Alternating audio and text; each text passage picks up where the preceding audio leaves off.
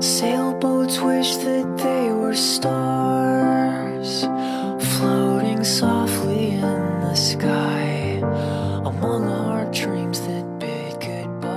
共话骑行趣闻，分享骑行音乐，趣骑电台每周与您相约。Hello，大家好，我是你们的老朋友莎莎。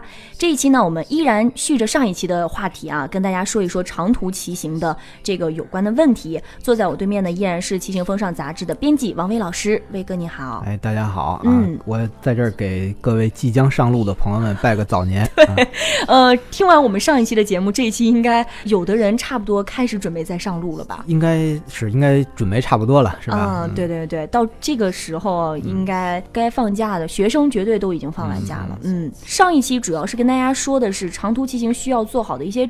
准备工作啊，这一期呢，我们想跟大家说一说路途当中常见的一些问题，如何应对呢？呃，先说一说这个骑行的技术技巧吧，因为这个不是说长途骑行过程当中可以提前准备的东西，不像上一期那个装备呀、什么衣服啊这些可以提前准备。这个技术技巧在骑起来以后还是很重要的。嗯我觉得骑起来之后吧，还真的技术和技巧主要也就是怎么合理分配体能的事儿。嗯。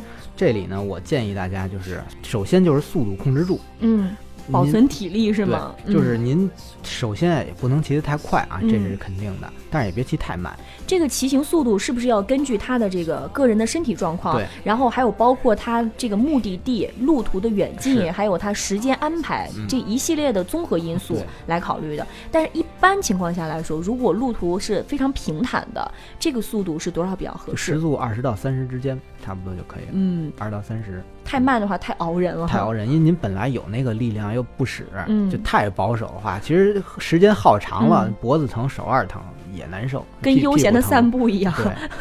毕竟不是说夜骑漫步小河边儿这种，嗯。所以咱们就是说稍微的能控制住啊，嗯别太慢，也别太快。那如果要是山地和丘陵地带的话呢？山地和丘陵吧，因为这个跟坡度相关，坡度大小咱们没有说，对，所以不好嗯说速度，咱们只能说您就悠着按自己百分之七十的实力骑，我觉得嗯差不多。就别用尽全力，还留点量。对但是基本上使个大力了，我觉得 是吧？嗯，就这个是比较合适的。说完骑行速度，我们再说说骑行时间，嗯因为长途骑行，我们上期节目也说了，一般都是好几天。好几天。但如每天平均下来，这个骑行时间是怎么来分配比较合理呢？就一开始您刚开始骑的时候吧，嗯，稍微短一点儿，每天上下午一共四到六小时分开了，差不多能骑个将近一百公里了。呃，差不多，嗯，差不多八十到一百吧，嗯。也别太多，因为让身体也慢慢的接受这个状适应这个过程，嗯。嗯，然后适应之后呢，每天酌情增加，一天多加个嗯。二三十公里，问题也不太大。嗯，因为这个实际路况啊肯定比您想的复杂，对对对，要艰难，所以给自己定目标也别定的太高，嗯。稍微定目标保守一点儿，嗯。温度、湿度啊多上几趟厕所，砂石路。嗯，顶峰、红绿灯多、丘陵地带是影响的因素，嗯，对，尤其还有就这个体能控制，我就想着重地提醒一下大家啊，嗯。体能控制一定要搂住了。啊，这您是又有血泪史吗？还真有，真有我啊，最多一次一嗯天骑了两百二十公里，这算非常多的了吧？这？对我个人非常多啊，嗯。对于人高手来说这不算什么。就是，但是我我想我一天骑两百二十公里，在咱们普通车友里应该。不说好也是中等水平，嗯。所以我觉得还是可以跟大家分享一下嗯啊，。您说说，我这个就是体能控制没控制好，有发力过猛是吗？过猛，一开始出发就有个小上坡，嗯，前面有很多高手，真正的高手啊，不服气呀，一通撵呀，那 没有不服，就被那个氛围带动了，嗯。你不由自主很的，亢奋，对，咱们朋友也是，哎呦回家了，高兴，一亢奋，对，五分钟都没有，嗯，就自己把自己拉爆了，就 太快就，这么快，心率嗯，心率从正常心率嗯。咣当一下就一百九了，那就 可以理解。其实每当正式要出发的时候，那种激情澎湃的心，对对对，就再听点音乐比较嗨的对，就立马就起来了。所以说咱一定得控制住，嗯这一不留神拉爆了，后来得缓好长时间。然后嗯我这一天二百二十公里，我骑了大概十一个小时。嗯然后我这个一开始这拉爆之后，大概都得有两三个小时以后嗯才逐渐恢复起来。那两三个小时您干嘛？一直一直在很痛苦的状态，就完全不是我正常该有的状态。嗯，也骑不起来对，然后一直骑，一直骑，最后呢，身体二次呼吸了。嗯这就是说，一般咱们就跟撞墙似的，马拉松跑撞墙，身体会开启一个二次呼吸，在你很嗯疲劳的时候又有劲儿缓上来了。嗯，这个时候又要提醒大家啊，别觉得我好了，我继续了，控制还得控制。我那天就是 哎好了，我嗯继续又没控制，又嗨了，又嗨了，嗯踏频又上来了，又不行了。嗯，然后在回程的时候，一见着上坡就。发怵吧。真的就马上就是就差一点儿，就是算了，我不骑了，就真的靠最后那一点儿精神嗯支撑着骑到终点。幸亏也算是平常做人还比较过关，有朋友到传人品了是吗有？朋友到现场嗯接了我一趟，当时我还没摇上号，嗯，没车。没有车，那嗯只能骑车来回。嗯那天的状态就到终点以后，肯定是连到酒店都就赖着不想走？就坐着就不想起来，嗯啊，而且就那种状态，有车也开不了，腿都不行了。就发软吧。对，所以我就说这个几个方面，一呢嗯就是我这个经历分享，告诉大家，嗯，别把自己的极限逼出来悠着点儿，尤其是长途骑行，好多人第一天对，特别嗨，特别兴奋，嗨完您后嗯好几天都回不来。还有一个就是啊，千万别嗯挑战自己的嗯这个耐力。比如我平常能骑一百，嗯您长途打着我今天就骑六到八十，别多嗯。今天如果今天骑到说腿啊觉得都筋疼的程度，明儿肯定完了，嗯，明天肯定缓不过来缓不过来。嗯，您就只能打算说车不要了，换其他工具回家了。这就是上期节目跟大家说做最坏的打对算是吗？是，所以这就是量力而行。嗯总之就是合理分配，嗯千万别最后因为自己一时逞能，然后做了逃兵，最后那就只能做逃兵了。没办法。嗯嗯，就是一定要心里想着，就是范伟那个控制控制，但是你千万不要说媳妇儿我没控制住，对，但是是这个道理吧？嗯，这个一定首日不能太猛，然后要嗯循序渐进对，循序渐进这四个字啊，不停的念咒，不停的念咒，嗯，而且就是在下坡之前，也要提前检查刹车呀什么的。这个你在之前节目也说到了下坡的这个刹车技巧，嗯嗯，大家可以翻以前的节目再听一下。嗯，说完这个速度之后啊，其实呼吸。嗯呃，因为以我在做这个提前准备工作的时候，就在论坛上有很多人就反映说，爬坡我不怕呀，我腿不累，但是我就是喘不过气。其实这个喘不过气，就事实上说明你已经出问题了。对，心肺功能没跟上，问题到底出在哪儿？心肺跟不上吧？我觉得两个原因。嗯，第一个呢，可能咱们平常有氧运动做的少，嗯，慢跑要多锻炼，就管用。游游泳游泳也行，对，嗯游泳慢跑。还有一个就是，不行把烟戒了，哦，嗯抽烟的也影响很大。嗯，我就是跑步之后就嗯就戒了。嗯。因为现在我们现在给大家做节目啊，嗯我这个时候再告诉你说呼吸很重要，嗯我们是没有办法，我跟威哥也不是超人啊，不能说立马就改变您的体力，但是我们可能有一些小小的提示，嗯希望在长途骑行的过程当中，您能派得上用场。比方说骑行的时候，尤其是爬坡的时候，我们说要多用腹式呼吸，对对吧？嗯，呃我这怎么样？非常好，你这功课做的很到位。谢谢对就喜欢听人夸我。这腹式呼吸可能咱们有的朋友就没了解过啊，其实就是吸气的时候鼓肚子，嗯，嗯，因为这样气能下得更深更沉。用嗯咱们气沉丹哎田，就这种感觉，一个意思，啊对，说的很。好，对 您别忘了是学播音的，呼吸也是很重要的。对对对啊，也是啊，但是除了要多用腹式呼吸之外呢，还要还有一个很忌讳的地方，就是没有规律，跟踏频其实是一样的。说的太对了，嗯，哎呦，我真高兴，突然觉得自己又专业了一点。因为那个今天上午我上班的时候，我看那个网易云音乐那个平台上就有一个听众跟我。互动留言嘛，就说莎莎你好，说建议你多掌握一些骑行的知识和技巧。我就给他回复我说我正在努力的学习当中，然后发一个哭的表情，你知道吗正？在飞速成长。对对，多希望能受到听众的肯定啊！那个除了刚刚说到这个要多用腹式呼吸，然后忌讳没有规律的呼吸之外，还有一点就是因为冬天嘛，我们骑车迎风呼吸的时候，呃，这个冷空气会直接呛到这个鼻腔，嗯还有这个呼吸道里面。这个时候呢，我觉得可以考虑换着别老用嘴呼吸，这个时候换着用鼻子来间歇性的换一种呼吸方式，因为鼻子里面不是有鼻毛吗？对，我们都知道那个鼻毛是可以除了可以挡灰尘，它还可以挡风，对吧？然后也可以暖化空气，对 对对，有一种过滤的作用吧。嗯，是你看北欧的那边人都大鼻子，其实就是因为这个啊，，是吗？他鼻子大，鼻腔又大，他吸空气的时候能那个暖化效果好，嗯，其实就这个从人类进化的角度来说对对，这还是有道理的嗯。这样呼吸呢，可能呼吸道受到的刺激会稍微少一点。嗯，这是我们给大家提供的两点关于呼吸的建议。另外还有一点非常重要的，我们其实在上期节目中也说到了，自行车要有尾灯，也嗯要有前面的这个手电筒什么的，但是我们一定不鼓励大家夜骑。能别夜骑就千万别夜骑。嗯就原来我对这个问题认识的还不不是太深刻啊，自从我摇着号嗯。开始 开车了，开车了，嗯。我觉得这真是个大问题，尤其晚上啊，咱们骑车不可能走高速，肯定走的是省道、县道。嗯，特别，没有灯没有路灯，以我这种司机，我这个眼神啊，两百度啊，两百度你还天天戴个眼镜儿，然后我又，跟个教授似的。我的。有有散光，一哦到晚上对那个弱光嗯，不是特别敏感，我也是。所以有时候要真的是有个骑车的人没有个灯，还是非常危险。我有一点点轻微的夜盲，嗯就是晚上我一般能不开车我都不开车，是就是能让同伴开的我都躲在一边躲远远的，我就不开是，。所以说咱嗯们这个车友也是尽量别走夜路。而且还有一个很重要的问题，不是说怕开车的撞着您，您毕竟是长途骑行，荒郊野岭的，晚上天那么黑，特别容易迷路。对，而且晚上路上没有人了，您迷路了找谁问路啊，也是一个很大的问题。除非您那个车灯特别的强力，要不然嗯看不清道儿也够难受的。对，如果说您一定要夜骑的话，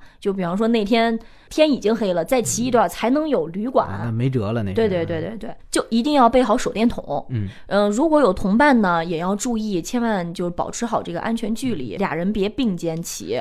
然后把，嗯，把能开的灯都开开，对对对，有音响也开开。对 就是离老远，让人离十公里之外都能知道前面有个人是最好的。嗯，但是呢，这个安全距离也不要过大，就是别走散了。是不是又说了个废话？你说最的好对。最好能够沿着就是骑友走过的路，嗯就是你们俩一条并着线走，但是千万别并排骑啊。对对，还有就如果要是靠近河边的时候，也别太靠边儿，要减速慢行，别在河里。这种这真的有，就是有这种新闻，您知道吗？太可怕了。骑行的时候骑着骑着掉河里了，这个别说了，这故事太悲伤行了。行行，也不给大家啊添、添加这个心理阴影。嗯，对对对对对。而且还有一点就是夜里经常会有大货车，这个是真是马路杀手，也是挺恐怖的。总结一点就是避免夜骑，千万不要夜骑啊、说完这个之后呢，还有一点我们可以避免的问题就是如何来减少这个身体上的损伤。长途的骑行过程当中，你肌肉酸痛啊，这些不可避免的。这不可避免。嗯，首先最容易出现的问题就是皮外伤，碰破了皮呀、这种。这种吧，嗯也两方面吧。第一呢，好好骑车，嗯 好好骑，碰不破皮儿。第二点就那个，反正冬天也冷，衣服多穿点儿。嗯，穿厚这样也点儿也能稍微挡着点儿伤害，但是有时候这个防不胜防啊，你不知道什么时候碰破了皮，然后擦破了什么，这个时候怎么办呢？就是这个小药箱可能就能派上用场。小药箱啊，对，小药箱。呃，一般情况下，皮外伤它流血不会很多的。嗯，用那种呃棉签儿把那个血止了之后呢，擦点儿子汞，我们叫子汞啊，或者双氧水消消毒之后贴个创可贴，这个问题基本就解决了。这我就没有什么发言权了。啊我跟陈老师都属于那个吹吹就得呢。就是男生可以这样，但是嗯女生的话，皮肤娇嫩，最好还是注意一点。嗯，说完这个皮外伤之后，骑车长途骑行啊，最容易出现的一个问题是小腿抽筋。是嗯非常容易出。嗯这个吧，分两点。嗯，其实咱们上期也说过，咱咱们就再提醒大家一次啊，对对对，提前吃喝，千万别等哦饿了累这个您。是说是电解质的这个角度来说的，因为随着出汗和累，嗯。一个产生乳酸，一个嗯。电解质流失，抽筋儿其实就是这两个。嗯。还有一个上期你提到那个香蕉，啊啊，这都也可以是多吃，对防抽筋儿。的好东西。嗯，这是防止抽筋儿。嗯但是如果说已经发生了抽筋儿的情况，应该怎么办呢？首先赶紧停车，对对对，赶紧停车，靠边停下之后，自找个干净地儿坐下嗯来，然后把那个鞋子脱下来。我因为我以前有经常脚抽筋儿，有段时间缺钙很厉害，就怎么办呢？就是你把。抽筋的那只脚或者腿伸直了之后，用手抓着那个脚趾，用力的往后反复的就来回掰，嗯把它掰完了之后，按摩按摩你的小腿肚子。症状缓解了以后，就赶紧的，就是刚刚威哥说的，多吃点东西，补充补充对。然后路边休息一会儿，确定已经缓过来了，您再上路。对，慢慢骑。对对对，别其着急了，实说到底，抽筋儿还是缺练。真心的，就是是劳累。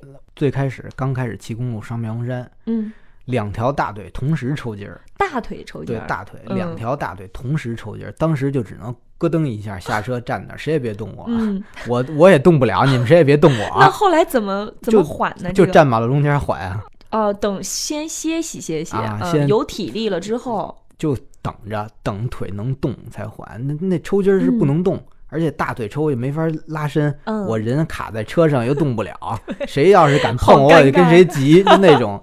其实说到底就是缺练。嗯，后来我练训练量上来了，就再没抽过。所以这也跟我们上期跟大家说，一定要在上路之前提前的做一些能量储备是有关系的嗯，但是刚刚我也跟大家说了，如果遇到那个情况，就按照我说的那几个步骤来。暂时的缓解一下吧，管用，嗯，肯定管用。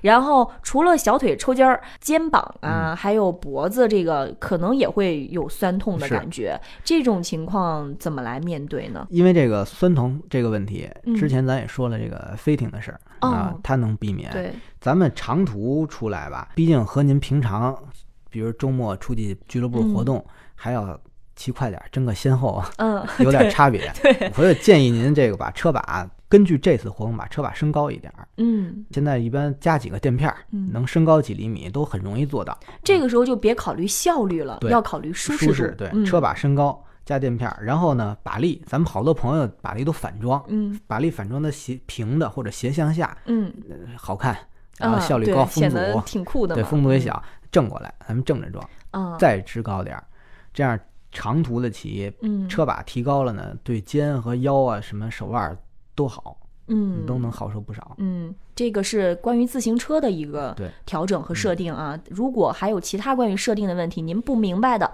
翻出我们上上期的节目、嗯再听一遍。嗯呃，除此之外呢，我觉得。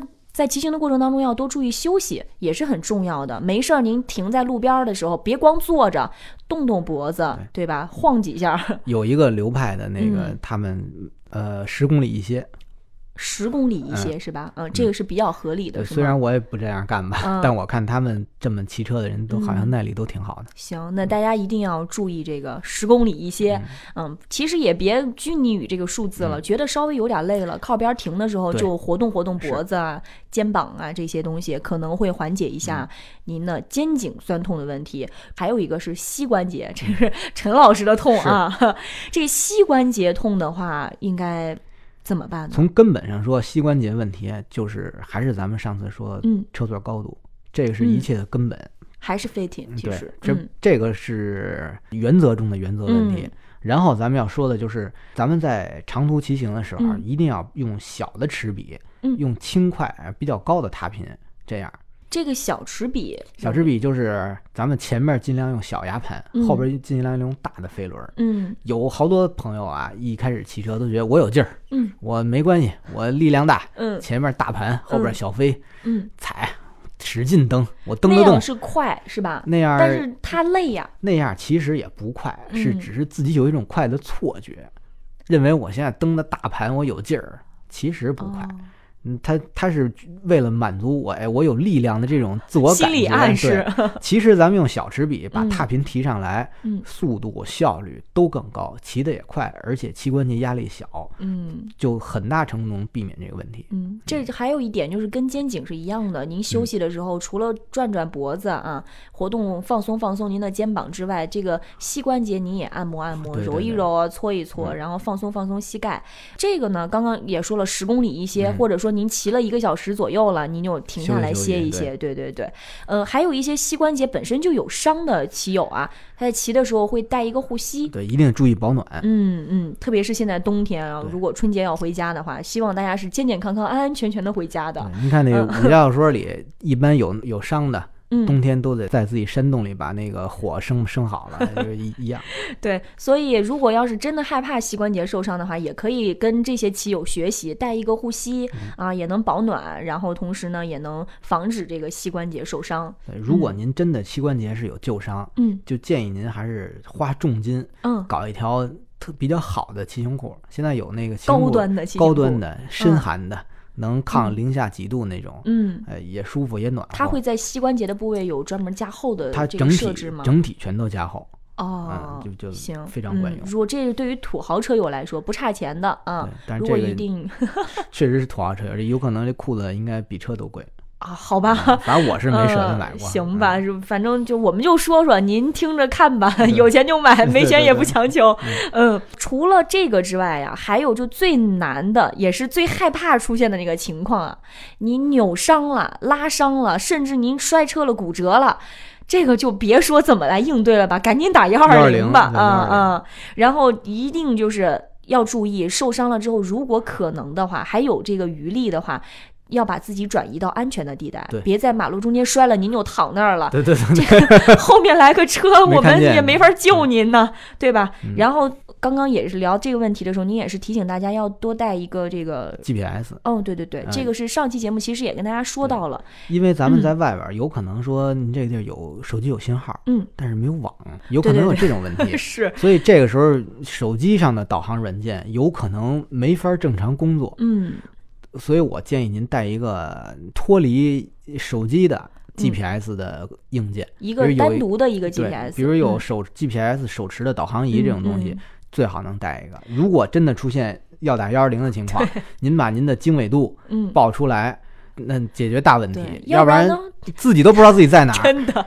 经常出现这种问题吧？长途骑行，您您说您在哪个国道上，多少公里，您能记得住吗？嗯，那我们再休息一会儿，稍作休息之后回来，我们再跟大家说一说，刚刚这些是可以预见的问题啊，可能还有一些无法预见的问题，如何来应对呢？广告之后我们再回来。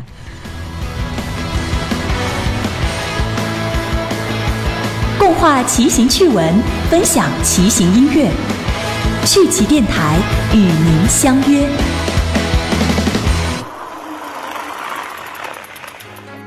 Guess you're my kryptonite, the way you knock me off my feet.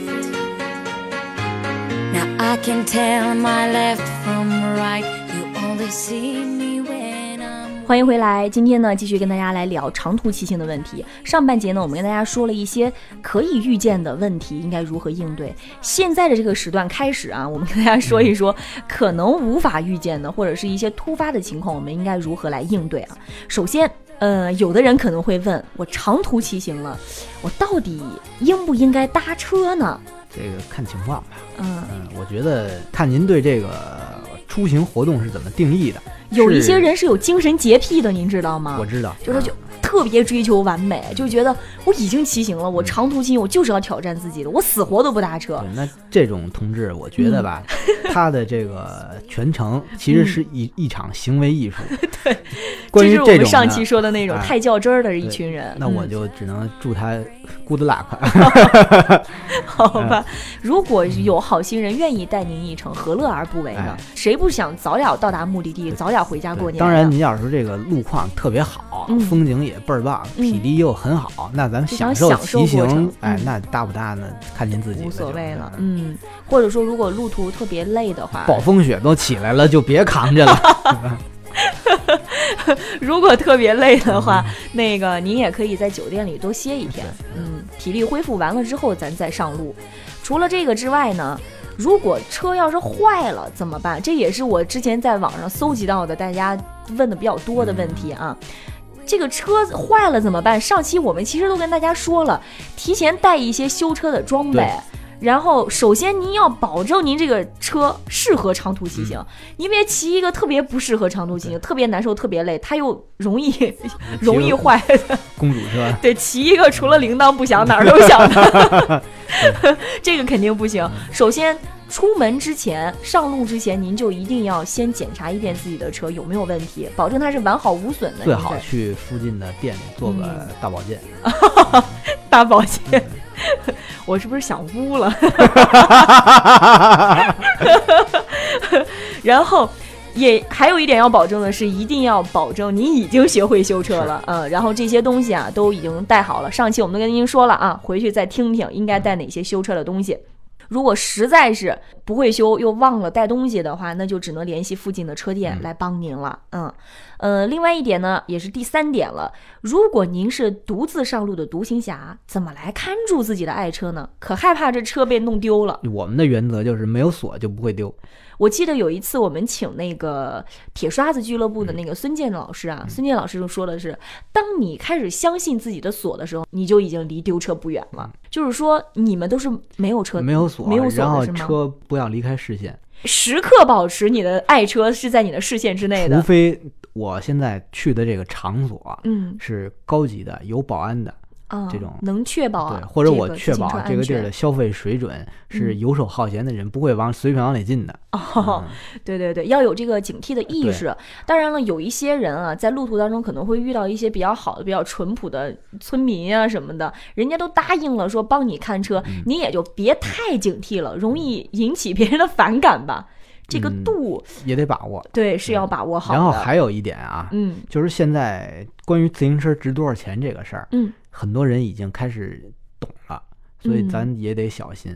嗯，就比如说通往妙峰山那条路上，嗯那小卖部老板啊现在都一眼就能看出您这车值三万还是值六万。哇塞对，，就所以真现在的吗真的，所以好多时候您这个车要是太好的话，漏富还是很容易的。嗯所以后面我们也会跟大家说啊，还有一些需要提醒的点，这是其中的一嗯个，千万别显摆。千万如果上路的话，别骑最好的那辆车，有个差不多能保证您到家就可以了。可以，嗯嗯。下面就是我觉得是今天我们要跟大家讨论的一个重点，也是我们之前跟听众朋友互动的时候有人提到过的一点，嗯就是长途骑行特别容易遇到狗。哎，哎，这个狗啊，基本上是成为长途骑行者的一个噩梦了，你知道吗？就一如果一条大恶狗，它在当地的这个领域范围还是挺大的，遇到狗了怎么办呀？我曾经看过一个车友写的故事啊，他有一年路过丽江，嗯，当时是淡季，小店啊、旅社啊都关门了，人都走了，啊。但是狗留下了。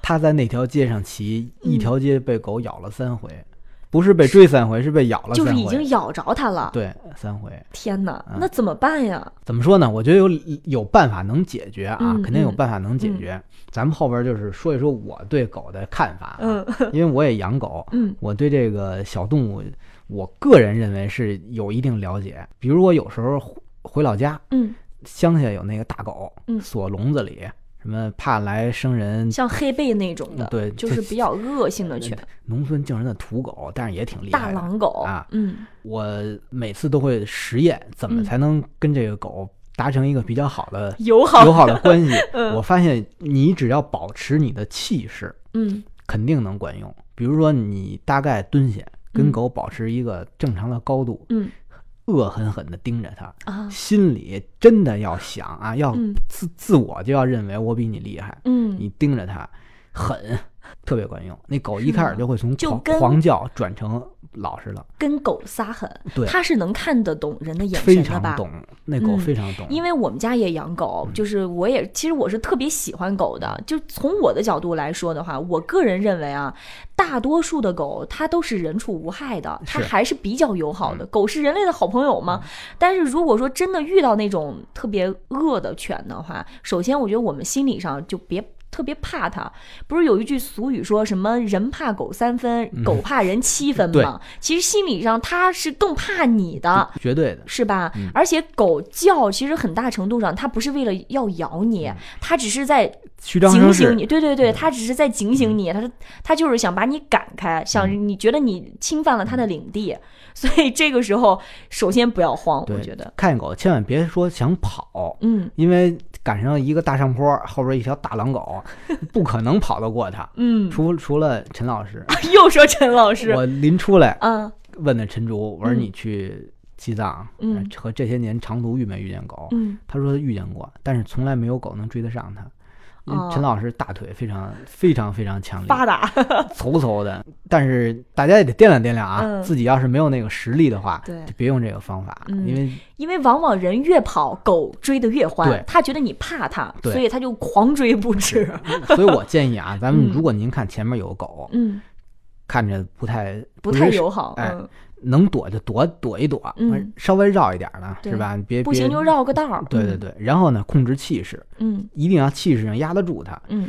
我看过一个那个中央九的纪录片儿，非洲人嗯，从大从狮子嘴里抢羚羊肉吃，我去，就几个非洲人身上就一块布，嗯。拿一棍儿，就直搂搂的 野人是吧？走到狮子跟前儿，狮子愣住了，不知道怎么回事他们从狮子那儿把羚羊肉拿走，扛着就走了，就气势特别到位。等狮子反应过来，哎，他们怎么回事哎等狮子反应过来，他们已嗯经走远了。就是这就是气势。那狗再厉害，能比狮子厉害吗？嗯这还是您得控制住这个气势。关键时刻喊话，什么嗯停、滚，滚，哎，嗯肯定肯定管用。嗯，还有一个大声叫唤，对，嗯还有一个呢，咱们可以看看那个电影《转山》。嗯，里边有一段，嗯这个男一号怎么和这个也是遇到狗了是吗？哎怎么怎么对付的？其实他转那个山是说的是去西藏对吧？西藏那藏獒可比普通的土狗厉害多了。我这个记忆力有点断片啊，嗯我忘了他遇见是狗还是狼了，哦，反正是这么事儿。他那个动作是很专业的，就是嗯把自行车竖在你前头当个盾牌，哦，这个是挡一挡，挡一挡，这很嗯好。就然后看看身。边有没有砖头啊，哎，或者说有那个树枝什么的，都可以用来当武器。其实你砸它一下，用砖头砸它一下，狗子一般就跑他了，往后一跑一愣，您就走两步。赶紧跑。对，其实我们好多那个杂志作者啊，嗯，最常用的办法就是随身预备一条打狗棍，永远预备着，哦关键时候抡一抡就好使。那就是也是提醒这些长途骑行嗯的骑友们，如果可以的话，预备一条打狗棍也是有必要的，在长途骑行就像你。刚才说的很嗯对，就是人怕狗三分，狗怕人七分，对吧一样，您控制住就行。常备打狗棍，绝对是平时用不着，派上用场也能救命。关键时刻，嗯，说完了狗的问题啊，也说一说安全的问题。其实刚刚那个狗啊，也是安全问题的一部分，嗯那就是人身受到了伤害。我们现在说的这个安全问题是财产的。安全问题，嗯，还有包括在如果单独外出的话，如果遇到骗子了，遇到抢劫的，这都怎么办？首先，我们先说说钱和车。其实前面也说到了，钱的话别带太多，嗯、放在卡里，然后分开放在不同的小包里，这个就不跟大家多说了。另外呢，这车也是要在自己的视线范围内，最好别上锁，也就是一定要有这个。防范的意识，但是我们说害人之心不可有，但是这防人之心还是要有，尤其是跟陌生人在交流的时候。嗯，网上就有人是这么说的啊，说有人问你这车多少钱，你就别说这傻了吧唧，告诉他我这车三万啊，我这车可贵了，十万块钱的，那是傻。对，你就说这朋友玩旧了的送你的，或者说哎这车不值钱，就是二手市场淘的，这种都可以是。当然了，别骑新车，人家也不瞎。对，还闪着光呢。对对对，不灵不灵的，然后您跟人说您这是二手车，嗯人也得能信呢。骑一个有包浆的，最好是骑一个不太新的车出去，嗯，也确实安全一点儿。或者说有那些居心叵测的人要问您从哪儿来的。最好往近了说，就说您出发的前一站，或者告诉他您就在这附近出发的，刚出发。用这招吧，嗯前提是您那口音哦 别暴露了，哦，对对对，这个也是一个问题。先自己掂量一下。对，但是要告诉他，就是提醒他我在这附近，可能我哪怕我是有同伴，或者这也说到后面这个问题，如果人家要问你骑车出来呀、一个人吗？没有，还有五十多人在后头呢。对对对对对，聪明，你知道吗？一定要说说啊，我来探探路，还有几个车友啊，马上就来，马上就过来，就是要告诉他。自己还有同伴，你不是一个人上路，即便你真的是一个人，也一定要有这样的安全防范的意识。就假 假装跟周围人说话，对对对他看你也不知道你跟谁说话，就跟 就跟那种说现在逢年过节了，小偷嗯去家里抢劫的，不是入室抢劫也特别多，尤其是独居的女孩子怎么办？开门或者是。进家门之前一定要喊一声“妈，我回来啦”，或者说喊一个同伴的名字，假装屋里有人，说我自己开门了啊，就是千万别让人以为你自己一个人住着呢，这是同样的道理。我想就出门喊三舅、六哥、五大爷都喊一遍。那家也得能装得下呀。但是就是这么个理儿，大家一定要注意这些问题，真的是非常非常重要的、人身安全。如果真被人劫了，这个是 得不偿失啊。我们其实说的够细致了，连狗都说了。嗯、还要跟大家补充一些小问题。这期节目基本上就可以跟大家说再见了啊。如果是冬天骑行，因为现在快过年，如果您在骑行过程当中感觉到皮肤特别痒或者肿了，或者麻了，甚至起水泡了，它都有可能是因为已经冻坏了。最好呢能。就上期也提醒大家要带一个冻疮膏，这个时候就派上用场对。小药箱嘛，对对对，一定是小的啊！用那个冻疮膏轻轻的抹一抹，然后做好保温，千万不要就是因为痒使劲儿的搓它，搓烂了就会更严重。更严重嗯，然后关于所有的这个骑行的技巧和这个注意事项呢，在长途骑行之前，我们刚刚也说了，就是最好能利用节假日。现在您就开始准备，多做一下。对对对，逐步的适应，然后熟能生巧。好像是有这么个说法，您刚刚说什么那个储备它是有一个等级的，是怎么说的来着？就过量恢复嘛，嗯就越练体能就会越强。可能您有一百五十公里的储备，其实您只能骑八十公里，是这个说法吗？不是，这这好吧，怎么说的来着？对，这是我对大家一个一个建议啊啊。我建议说，您有一天能骑一百五十公里的量，哦那在长途回家这个过程中呢，一天最多骑八十，哦留余力。有所保留，这是跟节目刚开始的时候是说过了这个对对对问题啊，也就不跟大家多说了。长途骑行的非常的苦啊，可不比我们平时自己郊区出去玩儿，所以遇到任何问题多忍耐忍耐，马上就到家了。最后还有一点一定要提醒的就是女生啊，千万不要单独上路，带个男生。很容易带，嗯对对。对对对，太让人担心了。因为我前两天查这个长途骑行的这个一些相关的资料的时候，就看到一篇新闻。当然，这个女孩最后她是安全到家了，也是一个大学毕业了。这个姑娘她觉得要用长途骑行从学校一路骑回家，也是一千多公里呢。他要用这种方式来。就是祭奠青春，还是怎么说的？当时行 行为艺术，对对对对对，但是他跟他的父母说完这个情况之后呢，父母也很通情达理，就表示很支持。但是他的爸爸就连夜开车，一直默默地跟在他后面保护着他，陪了他十多天。然后一直护送到他安全到家，这种就是我们当然觉得特别温暖啊，这父爱很伟大。但是我们希望所有每一个骑行回家的人是能安全到家的，而不是让家人为你胆战心惊的，并不是所有的家长都有像这位爸爸这种体力和条件，可以开车一路的护送自己这的孩子。背离了咱们这个行为的初衷。对对对，让家人担心，给家人添麻烦，这不是我们想要的结果。嗯，远不如你找一个男同学一块儿，对对说不定还成就一段姻缘呢。是现在大龄单身的 这男青年、女青年这么多，那这女同学，您随便到哪个什么微信群啊、嗯俱乐部论坛里喊一喊，有没有一块儿？多了去了，多了去了啊！因为骑行的还是男生比较多，嗯，他们都愿意当护花使者，对。嗯，所以今天的这期节目我们到这里基本上该说的、该补充的都跟大家说完了。我们也希望大家在听到这期节目之后呢，如果您有长途骑行的经验，您还有什么要补充的，都可以给我们留言，然后给我们互动，跟更多的骑友来分享您长途骑行的这个经验。呃，今天呢还是有一些小礼品要送给大家。呃，互动的问题也非常简单，我们在节目刚开始的时候说到，长途骑行，如果说路途平坦，每天这个骑行的速度保持在多少到多少之间，算是比较合适的。这有一个范围，如果您听了节目，一定能回答正确。嗯、大家可以关注我们的微信公众账号“趣奇电台”，留言发送您的正确答案，就把这个数字的范围发给我们就可以了。我们会随机的抽取三名幸运的听众。今天给大家送什么呢？送的也是一个长途骑行过程当中一定能派上用场的，就是 腰包。这个不错，好吧，啊、这个你您还要吗？这个真没有了，这个就三个，然后我们要送给听众朋友们，就是手机没地儿搁呀，或者说是一些小东西、钥匙啊什么的，都可以塞在腰包里，嗯，因为背包累肩，腰包还确实不疲劳。是吧？而且还能护个小肚子什么的，冬天穿在冲锋衣里边是，哎，还比较安全。那今天这期节目就到这里，我们再次预祝大家能够早日平安的回到家里来过年，加油，加油加油！今天节目就到这里，拜拜拜拜。Here we go, it's gonna tell you there's a part of me a show. If we're close, gonna let you see everything.